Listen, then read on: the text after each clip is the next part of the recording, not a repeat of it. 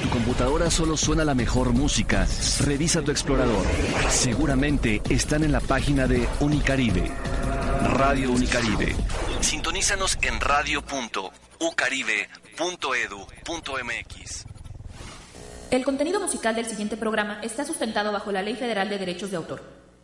Título sexto. De las limitaciones del derecho de autor y los derechos conexos. Capítulo segundo. De la limitación de los derechos patrimoniales. Artículo 148.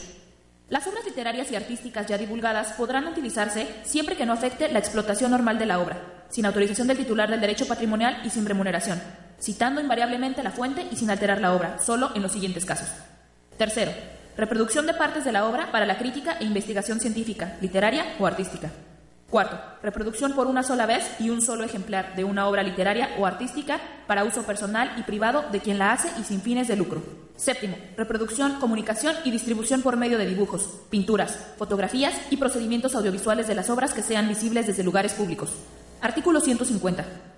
No se causarán regalías por ejecución pública cuando concurran de manera conjunta las siguientes circunstancias. Primero, que la ejecución sea mediante la comunicación de una transmisión recibida directamente en un aparato monorreceptor de radio o televisión del tipo comúnmente utilizado en domicilios privados.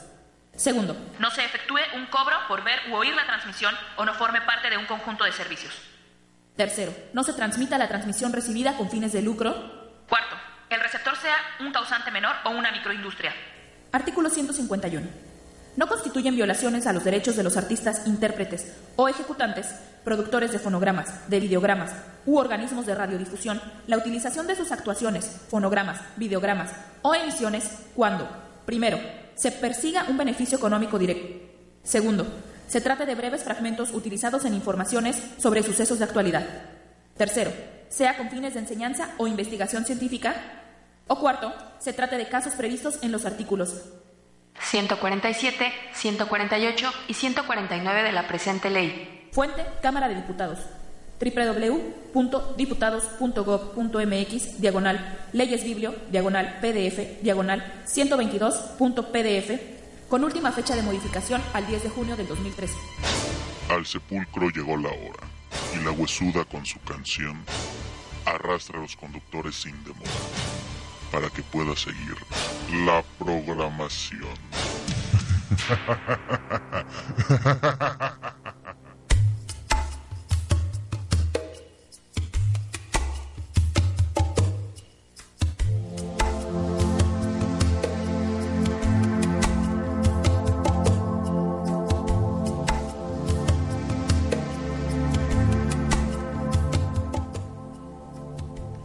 La creación y activación de nuevos espacios públicos, sobre todo deportivos, forman parte de las necesidades básicas para hacer frente a la problemática del suicidio en la entidad.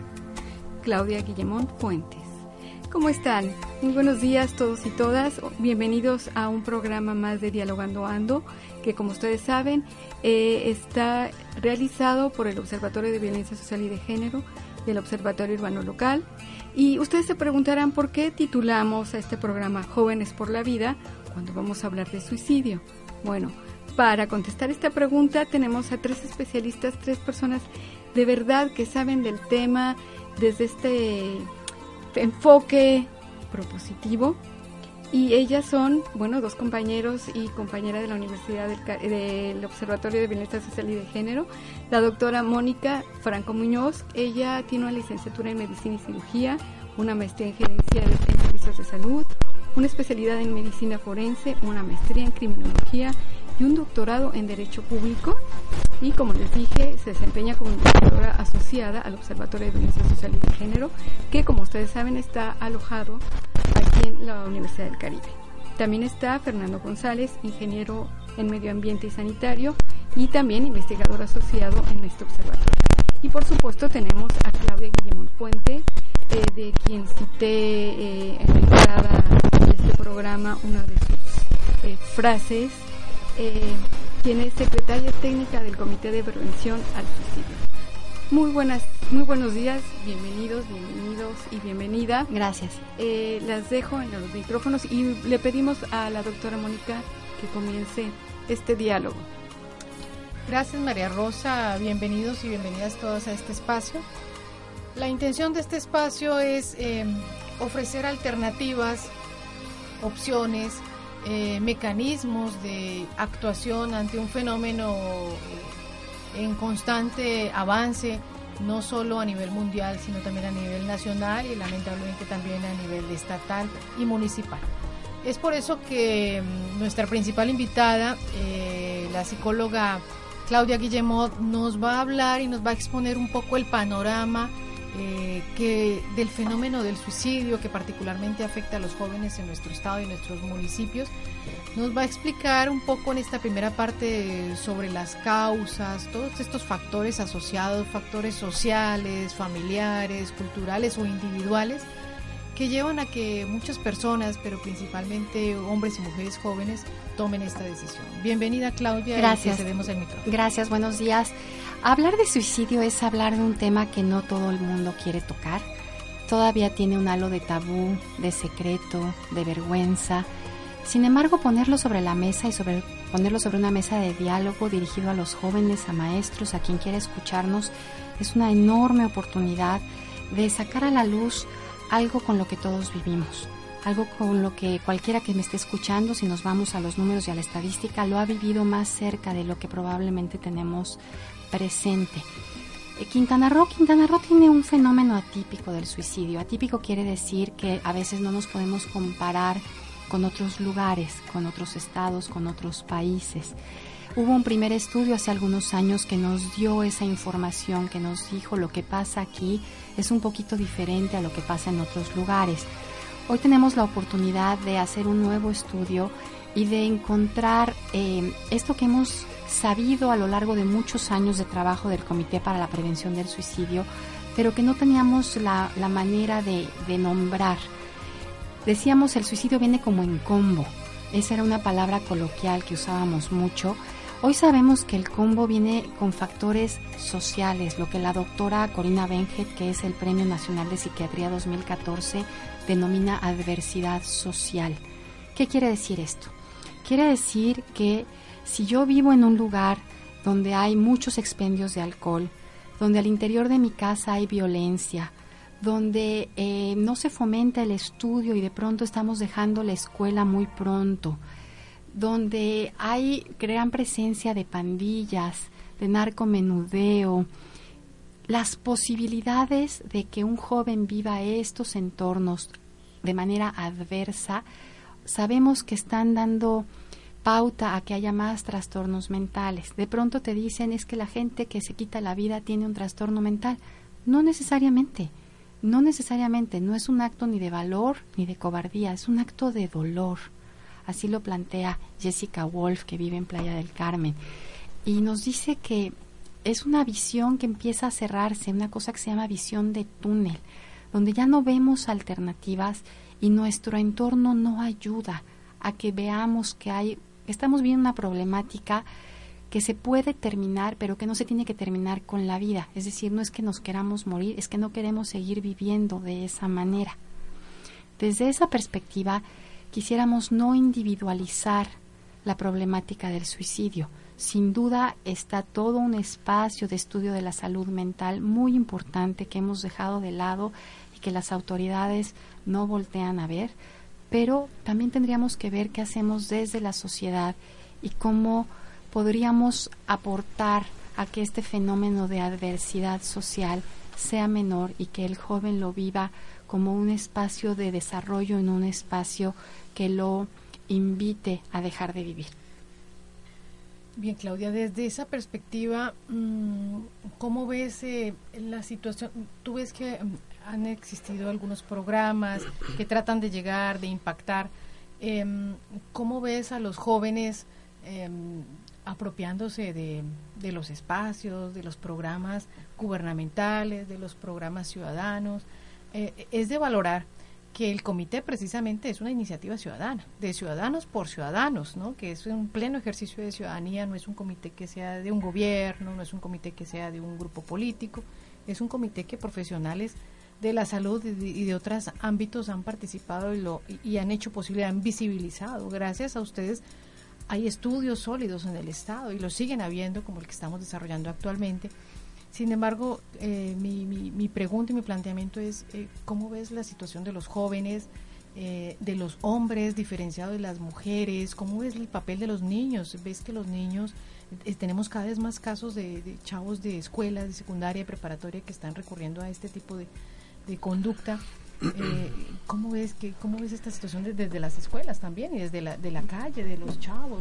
Sin duda es un, es un tema que toca a muchas áreas de la sociedad y, y el gobierno, bueno, lo que hemos encontrado es que es una cuestión personal, es decir, no se vuelve un asunto institucional.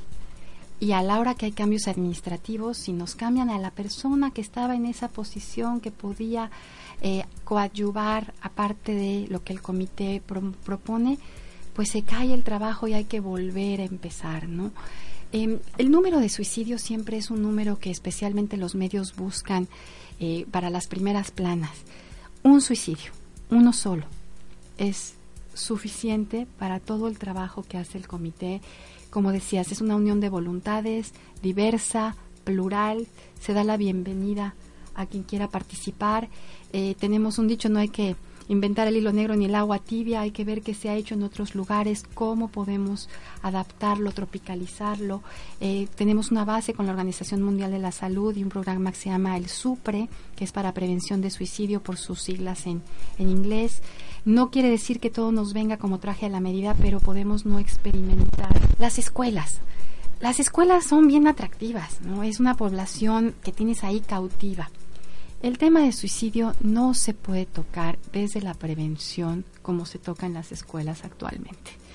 Se tiene que tocar con un programa que haga un diagnóstico, un tamizado, que vea qué chicos están presentando, qué conductas. Hoy sabemos, por ejemplo, que lo que se denomina el cutting, estas autolesiones relacionados con factores depresivos, ya tienes ingredientes preocupantes para un muchacho o una chica que quisiera o pudiera estar pensando y llegar a la tentativa de suicidio. Una cosa es tener la idea y otra cosa es ya planearla y hacerla y de ahí la tentativa de suicidio se vuelve como en el primer factor de riesgo cuando alguien ya lo intentó. No quiere decir que los programas sean buenos o malos. Lo que quiere decir es que hay que cuidar los contenidos y la forma de acercarlos a los ambientes escolarizados. Y el ambiente escolarizado tendría que ser incluyente de la comunidad educativa en general, de los padres de familia, de los maestros, para que esa escuela con la que se trabajó cuando menos un ciclo escolar, quede empoderada y sepa qué hacer, sepa cómo detectar. Cuando hay un suicidio consumado y rascas un poquito en la historia, las señales ahí estaban, pero nadie las vio. Todo lo que apunte a cambio de hábitos, un chico que duerme mucho y ahora duerme poco, uno que estudia mucho y ahora estudia menos, uno que tiene cosas que atesora las empieza a regalar, esas cosas son, son importantes, son signos que hay que tomar en cuenta, nunca tomar a la ligera, ah, es que dice que se va a matar para llamar la atención. Hay muchas maneras de llamar la atención. ¿Por qué llamarla atentando o diciéndole a alguien que vas a atentar contra, contra tu vida? Los programas que van dirigidos de joven a joven dan muy buenos resultados, bien supervisados. Lo que no se vale son las pláticas de un ratito, ya me voy, ahí te dejo, y quedan los jóvenes agarrados de la brocha, como dice el doctor Avilés, y, nadie los atiende, nadie les da seguimiento. Bueno, eh, para cerrar este bloque le pediría a mi compañero Fernando un poco sobre la parte estadística, qué pasa en el mundo, en la medición de este fenómeno, qué pasa en México y finalmente cómo cerramos en Quintana Roo. Bueno, en el mundo, según datos de la Organización Mundial de la Salud, eh, casi un millón de personas, entre 800 mil y un millón de personas, eh, se suicidan anualmente.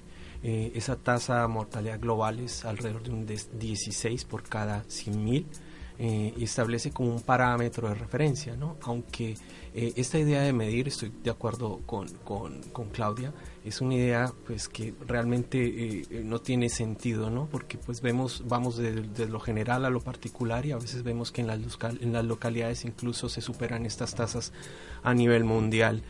coincido contigo en la parte de la educación eh, pero antes de pasar a eso, eh, quisiera comentar eh, el estado de la situación en México. Hacia el 2000, en, en, el país, la tasa de suicidios en general, se hablaba de una tasa del 3,6 y pasamos al 2012 estamos hablando de un término de 10 años, a, manejar una tasa de 4.2 por cada 100 mil que según esto pues nos indicaría que el país está en, una condición muy favorable cuando realmente pues no es cierto, ¿no? Eh, para hombres y mujeres eh, obviamente ocurre más el fenómeno en hombres y, se da menos en mujeres. Eh, pero un dato interesante que nos dice la Organización Mundial de la Salud es que en el país los suicidios han crecido un 16.6% en este mismo periodo. Eh, en la tasa de los hombres ha crecido un 10%, pero ha crecido más el fenómeno del suicidio en las mujeres, cerca de un 56.1%, que es algo que nos tiene pues realmente un poco preocupados. Las regiones de mayor interés en los últimos años pues ha sido la, el suicidio que, ocurre en, el sureste, en los estados de Campeche, Yucatán, Quintana Roo. El año pasado, eh, por debajo de, de Aguascalientes, tuvimos el segundo lugar siempre hemos conservado ese primer lugar durante los últimos cinco años. Del 2007 fue un año exclusivamente violento en términos de conducta suicida en el Estado, pero ya se han ido recuperando un poco esas tasas. Eh, respecto de lo que ocurre en el país, por ejemplo, la tasa general de hombres ha crecido, eh, viendo realmente la tasa general ha crecido un 113%, la tasa de hombres ha crecido un 95% en términos ya un poco más específicos y en Quintana Roo eh, podemos hablar de que eh, ha habido una, una leve mejoría, una leve mejoría en las condiciones de las tasas, tanto de hombres como de mujeres. Bueno, en el siguiente bloque veremos, veremos a qué puede deberse esa leve mejoría. Vamos a pasar a un espacio eh, de comerciales, sin embargo los llevo a que escuchemos la canción Solo le pido a Dios de León Gieco.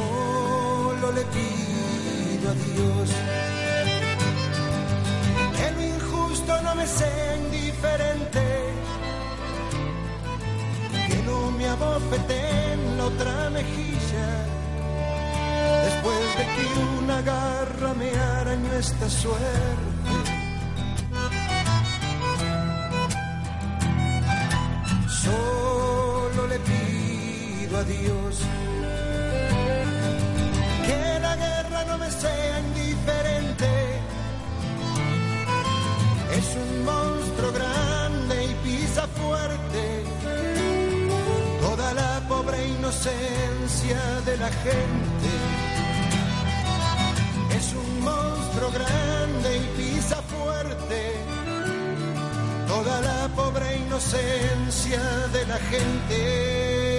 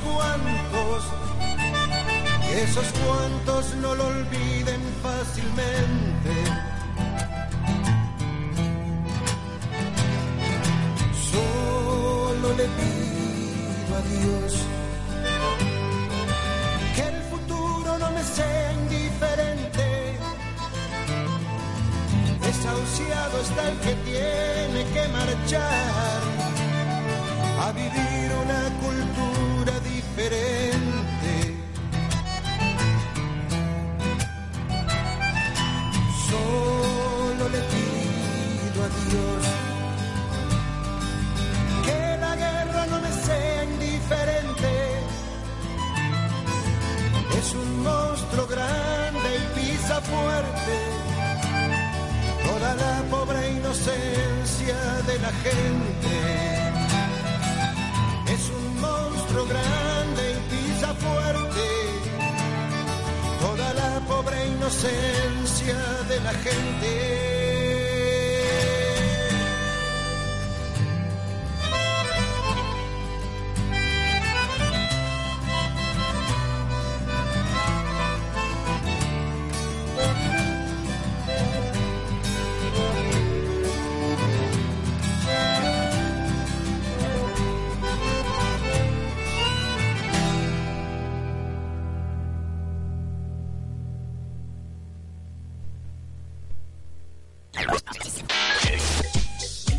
Sabemos que lo del agua es del agua.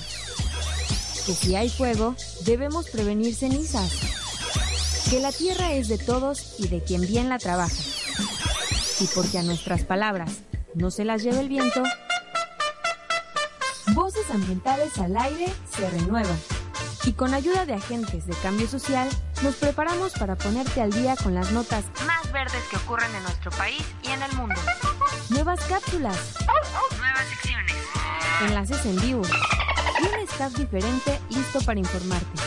Escúchanos todos los viernes de 3 a 4 de la tarde. Solo por Radio Unicaribe. Bueno,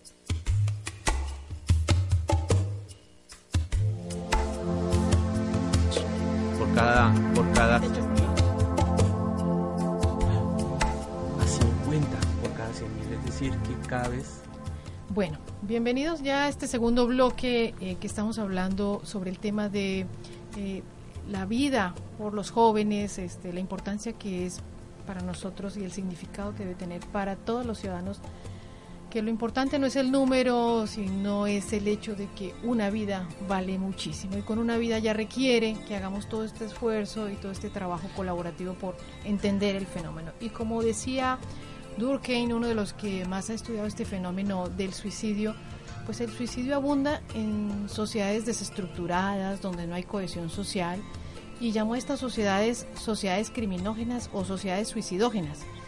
Sociedades en las que abundan estas condiciones en las que puede darse eh, o llevarse al desenlace fatal que es la pérdida de la vida o la violencia autoinfligida como lo reconoce la Organización Mundial de la Salud. Eh, nos decía Fernando al cerrar el bloque anterior que este fenómeno pareciera que se ha estabilizado o tiende a estabilizarse en Quintana Roo y para eso Claudia nos ofrece algunas explicaciones de esta situación. Claudia.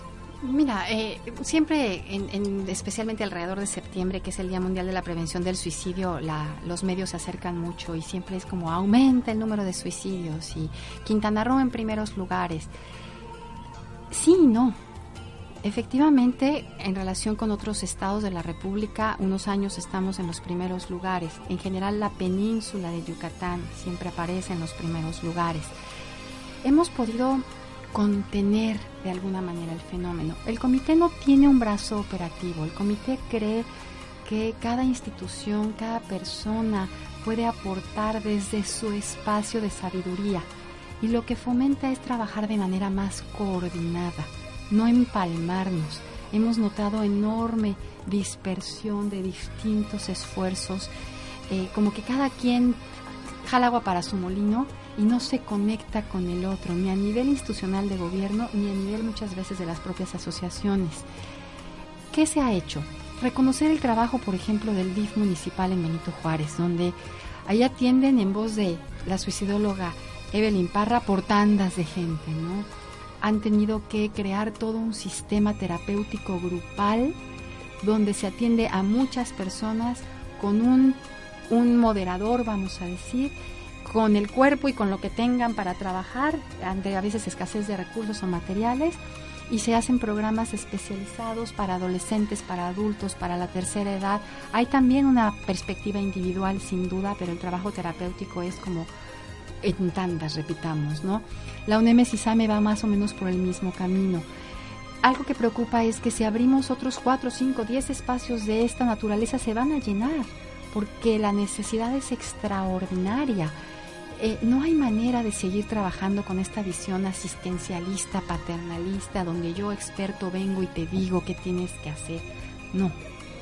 Podemos entre todos generar conocimiento y esta gestión comunitaria donde todos sepamos qué hacer.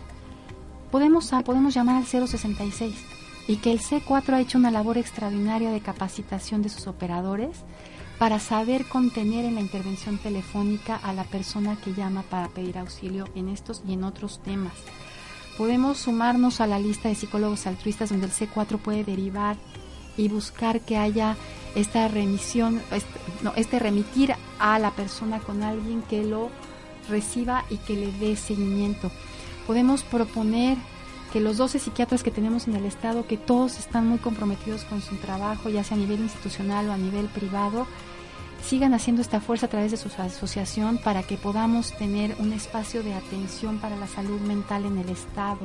No tenemos un hospital psiquiátrico, tenemos esta idea del hospital psiquiátrico de mediados del siglo pasado de abandonar allá a la gente cuando hoy hay modelos extraordinarios de reinserción social para el paciente con un trastorno mental, donde hay medicamentos específicos, donde se ha avanzado enormemente, donde tenemos a la Orden de San Juan de Dios que nos ha dicho listos cuando ustedes quieran y nada más tienen 400 años de experiencia manejando estos, estos centros. ¿no? Podemos, podemos promover que se regule la venta de alcohol, que de, veras no se le venda a menores, que no haya tantos expendios. Podemos promover que la imagen de Cancún turística sea una sin duda valiosa, internacional, que a todos nos da eh, un espacio para vivir, pero que no es el Cancún real de la gente que trabajamos, que vivimos, que tenemos la rutina del trabajo, de los niños de la escuela, que no necesariamente vivimos en traje de baño y en la playa, ¿no? Como desinflar un poquito esta imagen del Cancún, que es la imagen del turista, por supuesto, pero no la imagen necesariamente de los que trabajamos aquí. Podemos espacios deportivos, yo veo estos programas de se rescató este espacio deportivo y lo pintan y lo bardean y se ve bien bonito. Una cancha llanera funciona si tiene un entrenador, si tiene pelotas, si tiene horarios, si la gente la vive como propia, como un espacio colectivo, como un espacio en el que puede haber actividades para todos los rangos de edad, de las 6 de la mañana a las 11 de la noche, desde el que va a hacer yoga tempranito, tai chi, hasta el que tiene una banda de rock en la noche, ¿no? Y más todos los espacios de deporte donde el pretexto es el deporte, es fomentar que estas relaciones sociales se hagan fuertes, porque estamos muy solitos. La tipicidad del fenómeno apunta a, tengo empleo, pero es un empleo en el que no tengo ninguna certeza, no tengo este sentido de identidad, exacto. Antes éramos empleados, hoy somos medio colaboradores y medio con, em, empleados, o sea, empleados eventuales, a veces son incertidumbre fortalecer el sentido de identidad desde lo que cada uno puede aportar en los ambientes educativos, de recreación, laborales, para entender un Cancún que está al servicio del turista sin duda, pero que no somos turistas en nuestra ciudad. Claudia, entonces tú nos llevas a una reflexión de hacia dónde enfocar la política pública. Pareciera que los esfuerzos se han hecho a la contención, a atender que no te vayas a matar, te atiendo al teléfono, atender lo urgente, pero no lo importante.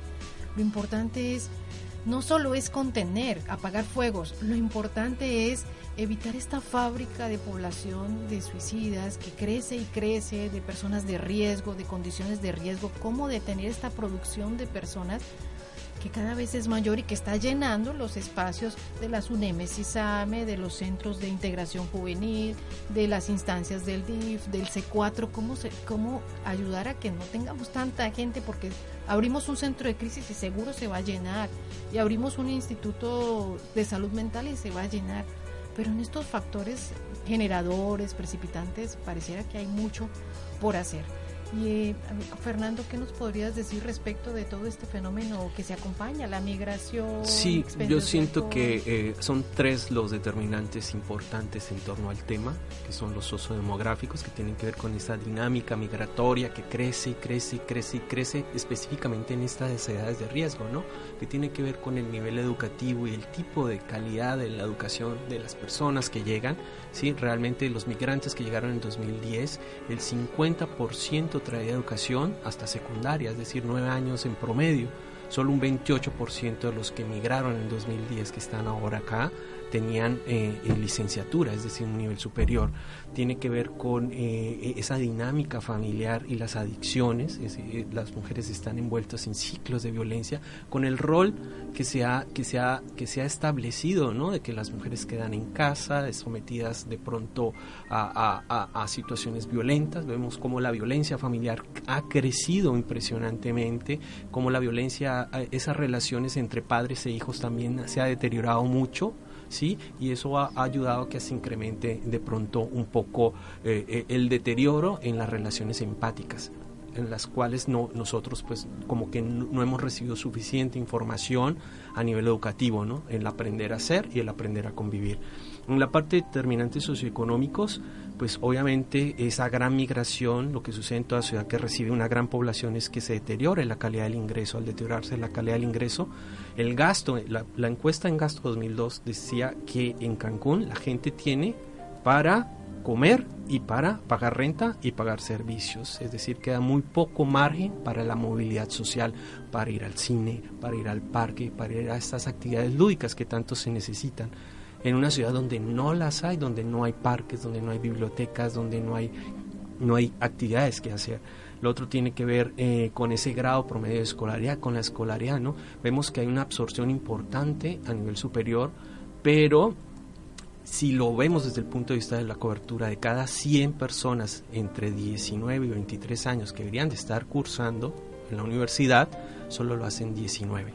Es decir, hay un gran porcentaje de personas que llegan buscando infraestructura educativa de nivel superior de pronto, eh, pero no tienen ni el ingreso, no tienen el tiempo y no hay infraestructura para hacerlo. Entonces empiezan a construir eh, eh, tensiones sociales en torno a, lo que es yo, qué pienso hacer, cómo voy a hacer para progresar en la vida, ¿no?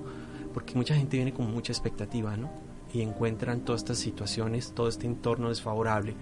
Mm, hay un déficit de la demanda enorme eh, de, a nivel superior, o sea, hablamos de cerca del 36%, a nivel medio superior también hay déficit de la demanda y son estos tres factores determinantes, diría yo, que inciden mucho en el problema, lo socioeconómico, lo educativo y la dinámica sociodemográfica.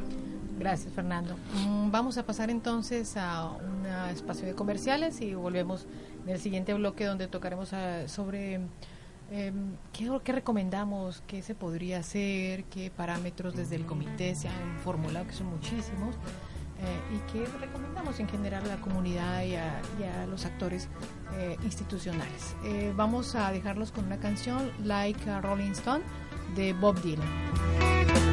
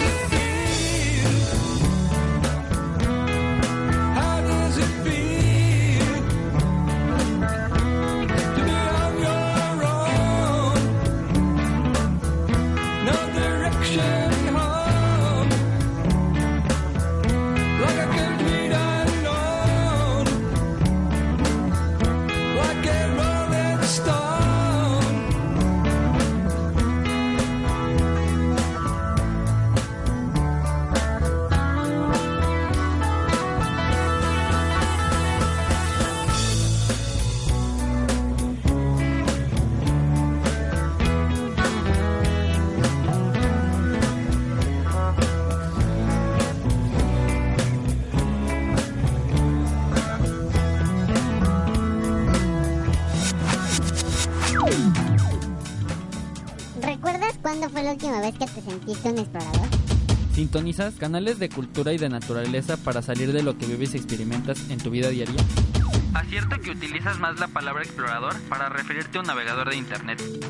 Si has comenzado a lamentarte, quizá debas considerar cambiar de trabajo, pero antes te invitamos a escuchar Exploradores de Carne y Hueso, un programa sobre la vida creativa de los exploradores de nuestro tiempo, seres humanos que te sorprenderán con el recuento de experiencias y reflexiones que caracterizan a quienes sueñan de día. A través de entrevistas, narraciones, reportajes y de tu participación, te demostraremos cómo es que explorar siempre ha sido una cuestión de nunca dejar de ser niños. Escúchanos todos los viernes de 4 a 5 de la tarde a través de Radio Nicaragua.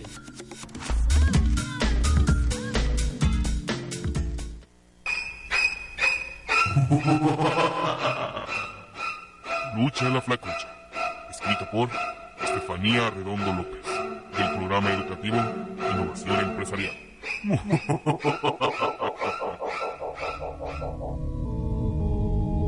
Lucha la flacucha, su melena presumía. Mientras su melena resoplaba, sus pelos se mecían. Un día escuchando la radio Unicaribe, se le ocurrió algo increíble.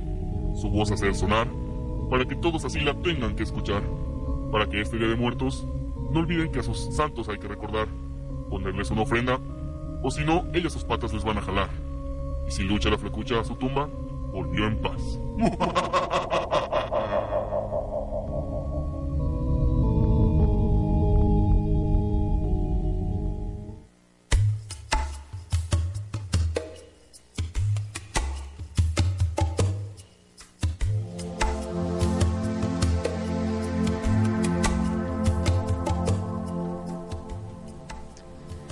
Bienvenidos a este tercer bloque eh, hablando sobre la prevención del suicidio particularmente en los jóvenes y aquí cerraríamos con un tema muy importante. ¿Qué se debe hacer? ¿Qué se puede hacer? Definitivamente reconocemos el trabajo que han hecho eh, de manera aislada o en algunos casos de manera colaborativa eh, organizaciones civiles, el propio Estado, el propio gobierno municipal, el propio eh, Seguridad Pública, desde el C4, ese esfuerzo titánico por responder las llamadas, por canalizarlas, nuestro reconocimiento porque es desde el C4 donde se origina nuestra mayor fuente de consulta, que son las cifras relativas al suicidio, quien se encarga de recopilar toda esta información, quien nos ha dado estos elementos para hacer esta escuela de por qué ocurre el fenómeno, qué factores hay relacionados, qué tanto influye el alcoholismo y otros factores, el estado civil, eh, otras condiciones sociales, la edad, el sexo. Y aquí es muy importante diferenciar entre lo que pasa con los hombres y con las mujeres. No es lo mismo eh, la, la historia de vida que pueden tener muchas mujeres que terminan en el suicidio o en la tentativa de suicidio a la de los hombres que finalmente concluyen eh, con su vida. Eh, Claudia, por favor, este, coméntanos eh, qué consejos nos darías tú desde lo individual, desde lo institucional, qué podrían hacer las personas, el que te está escuchando, que tiene esta condición de riesgo, este, el, el servidor público que puede hacer algo, en la comunidad, qué se puede hacer. Regálanos algunas pautas tu conocimiento. Yo, quisiera eh, dirigirme a ti, a ti que estás escuchando, a ti que eres un joven estudiante o que eres un padre de familia o que eres un trabajador de una empresa o eres una señora que se queda a trabajar en su casa. No en balde las mujeres que no tienen empleo fuera de la casa y con la falta de reconocimiento que hay de la, de la parte doméstica, viven el, el desempleo como un factor de riesgo para atentar contra su vida. Esa es una diferencia muy importante. Eh, las mujeres atentan más, no lo consuman más porque tiene que ver con la elección de método, pero no necesariamente es porque estén viviendo la vida que quieren vivir. Si me dirijo a ti y, pienso en la estadística, el suicidio está, está cerca de todos. La, la zona de influencia al vivir a alguien que se quitó la vida es muy amplia, muy amplia.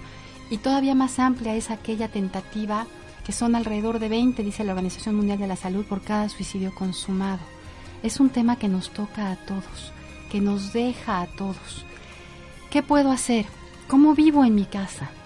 Y no se refiere a si tengo más dinero o menos dinero, si vivo con una estructura familiar que cumple una idea de familia dentro de la norma. ¿Con quién vivo y cómo vivo? ¿Cómo me relaciono? ¿Cómo me llevo? ¿Hay violencia? ¿Hay adicciones? ¿Hay poco empeño por la escuela? Hay que hacer cambios ahí, pero no hay que esperar a que venga el gobierno, la institución, a decirnos qué hacer. Hay que salir a la calle y decir esto está pasando conmigo, a quién me puedo acercar y sí hay quien dé respuesta, como decías, a veces descoordinados, a veces empalmados, pero trabajando y trabajando a favor y tratando. Es trabajo de los comités y del gobierno organizar esta infraestructura social, pero es trabajo de cada individuo al interior de su casa, en lo íntimo de su espacio, el mejorar su calidad de vida en relación al cómo se lleva con el otro, al cómo se dirige al otro. ¿Por qué tenemos las estadísticas que tenemos de violencia? ¿Por qué tenemos las estadísticas que tenemos de maltrato infantil? ¿Por qué tenemos las estadísticas de ingesta de drogas o de alcohol o de asociaciones con pandillas? Porque es una decisión y es una elección que si bien tiene factores sociales que no nos ayudan, hay un poder de voluntad individual que tendría que decirnos, yo quiero vivir mi vida desde una historia que se trabaje de manera distinta. Desde la teoría de la vulnerabilidad eh, queda demostrado que las personas que no tienen capacidad de enfrentar las amenazas son las más vulnerables a los distintos hechos de violencia. Y es esa capacidad que debe ser atendida por no solo por los entes del Estado, del gobierno, sino también por las asociaciones civiles. Lo que mencionaba Claudia hace un rato, la atención de los espacios públicos, pero cuando hay cohesión social alrededor de ese espacio público, efectivamente ha demostrado, al menos en Benito Juárez, que cuando se recupera un espacio y en ese espacio se compromete y se vincula a toda la comunidad, le daña ese espacio, se reducen drásticamente las incidencias de suicidio. Es por eso que ante la crisis que tiene hoy México de violencia, que los jóvenes salen a las calles, es importante retomar todos estos programas de prevención con ese enfoque. Eh, es necesario redoblar los esfuerzos de la prevención, de la prevención de la violencia familiar, de la violencia sexual, del maltrato infantil, porque al final todas estas formas de violencia redundan en sociedades desestructuradas que al final terminan en conductas suicidas. Y lo que decía también Claudia es muy importante, cuando alguien se suicida, afecta a todo su entorno. Y es por eso que cuando diseminamos la información, cuando los medios de comunicación, algunos que, que sí se han apropiado de este tema y han reducido la exposición de notas periodísticas o de notas de información relativas al fenómeno, ayudando a esto que se llama el fenómeno Werther, sí invitamos a las distintas eh, instancias de comunicación que pertenezcan o no al sistema quintanarroense de comunicación social o, los que están en Twitter, en las distintas formas de difusión, que se pueda reducir de alguna manera estas, estos eventos, la dramatización, la imagen violenta, eh, y ya hay de estos parámetros a nivel internacional, la Organización Mundial de la Salud exige o plantea una serie de parámetros de cómo difundir las notas cuando son relativas a estos fenómenos, a evitar la replicación del mismo. Porque si yo sé que mi compañerito de escuela lo cometió y aparte de que lo vean las noticias, me afecta a mí en lo personal, pues es muy probable que si yo estoy en una condición de riesgo, también imite esa conducta, porque voy a considerar, como algunos medios lo manejan, como la puerta falsa, la puerta de salida o como una vía para la solución de los problemas y no debe ser así. Fernando, ¿qué nos tienes para decir? Yo, yo quiero aportar, ya se ha hablado a lo individual, se ha hablado un poco del entorno familiar, eh, desde la desde la perspectiva institucional. Siento yo que hay que reforzar mucho eh, eh, el aspecto escolar como un factor protector, ¿no? que los chavos estén en las escuelas, que estén en las universidades y, y, mejorar un poco el aspecto en salud, infraestructura en salud, que haya que haya no, no ese deambular de estas personas, de estas familias buscando dónde encontrar ayuda, y, tratando de visibilizar un poco esa problemática, eh, ampliar esa cobertura en salud, ¿sí? Eh, sobre todo en infraestructura. Y lo otro tiene que ver con el manejo de los sistemas de información, manejar la capacidad institucional para recopilar datos en torno a factores de trastornos mentales. El manejo de la información, en las bases de datos, creo yo que allí nos podemos dar cuenta de qué también vamos y hacia dónde vamos, ¿no? Es establecer objetivos claros en torno a niveles de reducción y ver y, la posibilidad de cómo a través de estas cifras podemos evaluar lo que estamos haciendo. Eh, los sistemas de información son prioritarios, mejorar la calidad de la información que se recopila, eh, crear líneas bases a partir de aquí, hacia dónde me dirijo, establecer objetivos claros. Son tres aspectos fundamentales que diría yo que habría que reforzar. Esto de la atención que mencionas es muy importante porque mm, si bien tenemos eh, altísimos niveles de personas con trastornos afectivos, particularmente con depresión, que muchos de estos, un porcentaje importante, terminan en una conducta suicida, esto nos obliga a repensar esta parte de salud y de la psiquiatría.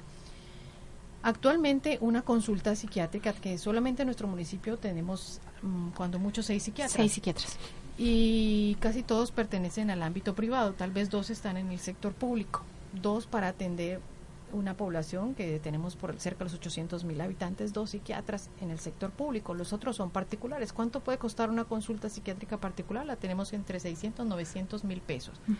Y unos medicamentos para atender la depresión, estamos hablando de 600 a 2 mil pesos, dependiendo la, la dosis, el horario, la cantidad de pastillas que se puedan restar, la marca, etcétera.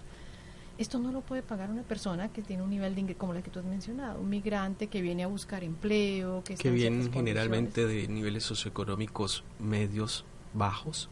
Y si el consejo que te da la familia es, no, ponte bien, tú tranquilo, que mañana vas a estar mejor y no está, porque no hay una cultura ciudadana ni tampoco institucional de la salud mental, de que la depresión es una enfermedad, no es una condición anímica momentánea, cuando no tenemos estos mecanismos ni siquiera para entender y mucho menos para atender, eh, es cuando también nuestras incidencias pueden elevarse. De allí la importancia de implementar unidades psiquiátricas, si no es un hospital mental, al menos empezar por unidades psiquiátricas eh, atendiendo este derecho a la salud, sobre todo la salud mental, unidades psiquiátricas en los hospitales públicos, eh, unidades psiquiátricas, bueno, accesibles a la comunidad en general, cuando tenemos unos niveles de pacientes con depresión pues, eh, relativamente altos y de trastornos mentales. Y ayer lo veíamos en una de las reuniones, uno de los estudios, que pareciera que la esquizofrenia está empezando a repuntar, sobre todo en jóvenes. Está empezando a repuntar y además es un es una condición de vida que va a acompañar a esta persona el resto de su vida. Es decir, se convierte en un paciente que va a requerir una atención continua si tenemos la infraestructura para verlo, pues qué bien, pero y si no, son estas familias que van a estar buscando atención durante años y años y años, tocando y tocando y tocando puertas y con una persona que se va deteriorando. Sin duda, no podemos quitar la parte de la salud mental como el eje, creo yo, alrededor de lo que se está generando, acorde con la doctora Benjet, es hay más trastorno mental por todos estos fenómenos también de adversidad social tenemos que trabajarle desde las dos trincheras, ¿no? Desde el área, se reconoce el área de educación como un factor de protección. Hay niños que no van a la escuela, jóvenes que dejan la escuela. Tenemos que regresarlos al sistema escolarizado y esto es lo que les decía yo, sí desde la institucionalidad, pero también desde la decisión personal de vivir tu vida de manera distinta cuando te estamos diciendo ojo a la violencia, ojo al maltrato infantil, ojo a la ingesta de alcohol, vete al espacio deportivo, sí, tal vez no son los suficientes, pero debe haber algunos cerca. Organízate de manera distinta con tus vecinos. Y eso puede ser una manera de empoderar a la población que force a las instituciones a dar respuesta desde, ojalá, unidades que tengan un psiquiatra que atienda, por ejemplo. Y otra de las alternativas que lo mencionaban en el comité y me llamó mucho la atención es que pudiesen haber espacios para multitudes, donde se hagan actividades lúdicas, recreativas, como cuando pasó en la COP16, que fue evidente la reducción notable en Benito Juárez de suicidios durante el tiempo en que estuvo esta exposición. Sin duda, eh, sabemos que, por ejemplo, las, eh, lo que le llaman las cuarterías, estas viviendas de una sola habitación, es un factor de riesgo también. Si puedes salirte de este cuarto a un evento popular que genera la autoridad o la asociación civil, eso también es un factor de protección en nuestra comunidad. A mí se me acercan mucho, es que ahí viene un mes bien difícil. Pues no, la estadística nos dice que hay meses difíciles y en eso se trabaja más, en jornadas, en tener más eventos, en tratar de que todos nos unamos para llevar espacios de recreación, de esparcimiento, porque no hay en el bolsillo este dinero extra para el entretenimiento si estamos pagando la luz, el teléfono, y si no el teléfono o el celular, la, comida, la renta y lo que requiere el niño para medio ir a la escuela y el transporte. Entonces sí hay una, parece, pareciera tal vez una hasta obligatoriedad de ofrecer estos espacios si no podemos resolver que haya empleos con un sentido de identidad y de ingreso mejores. Y eh, complementando esto que tú mencionas, eh, definitivamente hay cosas que se pueden hacer que no cuestan. Por ejemplo, la regulación de los expendios de alcohol en cuanto a los horarios. Playa del Carmen lo pudo hacer y vemos que sus tasas no tienen el mismo crecimiento que tiene, por ejemplo, Benito Juárez podría ser este este esta una política muy sencilla de modificar de al menos en fin de semana regular ya sabemos que los suicidios ocurren principalmente en fin de semana viernes domingos y lunes es la tendencia. Lo mismo las llamadas por violencia familiar son es, parte del paquete combo que, le decíamos no, es el parte de este paquete combo que sabemos que es en fin de semana que no se da de 8 a 4 cuando las instituciones están abiertas en las que pueden recibir. Se da en las tardes se da en las noches se da en fin de semana y de pronto queda en la responsabilidad de dos polis en una patrulla, en esta respuesta que tiene el C4, el lidiar con una persona que el 90% de los casos va a estar bajo la influencia de alguna bebida o droga, que se quiere quitar la vida y que no haya dónde llevarla. Qué grave, ¿no? Qué grave que como comunidad no nos cuidemos más. Esta parte que decías de los medios.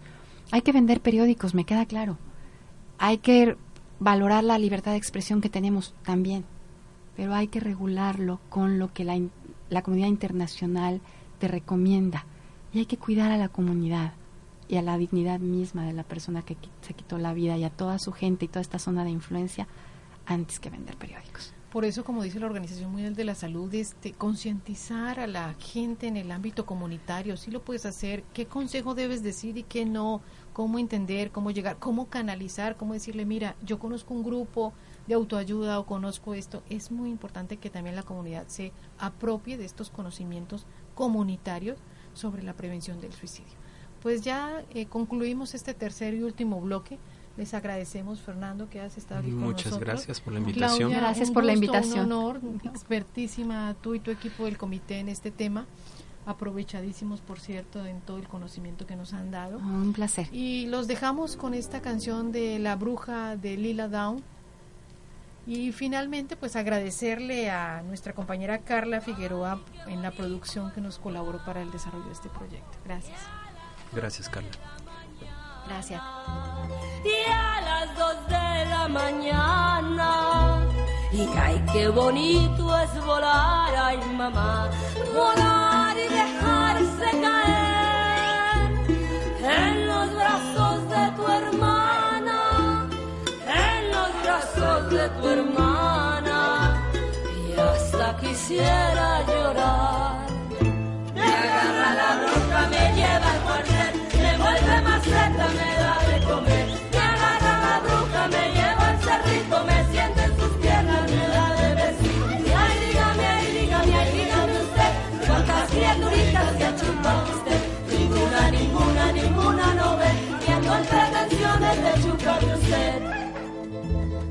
Y ahora sí, maldita bruja, ya te chupaste a mi hijo ya te chupaste a mi hijo y ahora sí maldita bruja y ahora le vas a chupar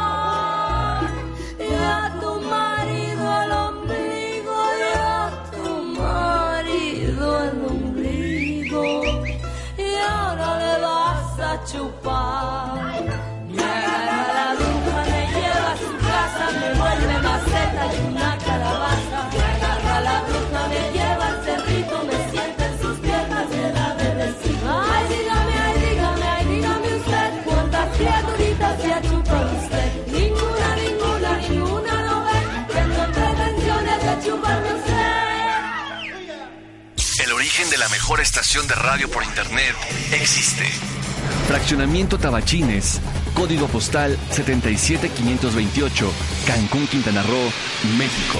Todo el sonido de internet está en Radio Unicaribe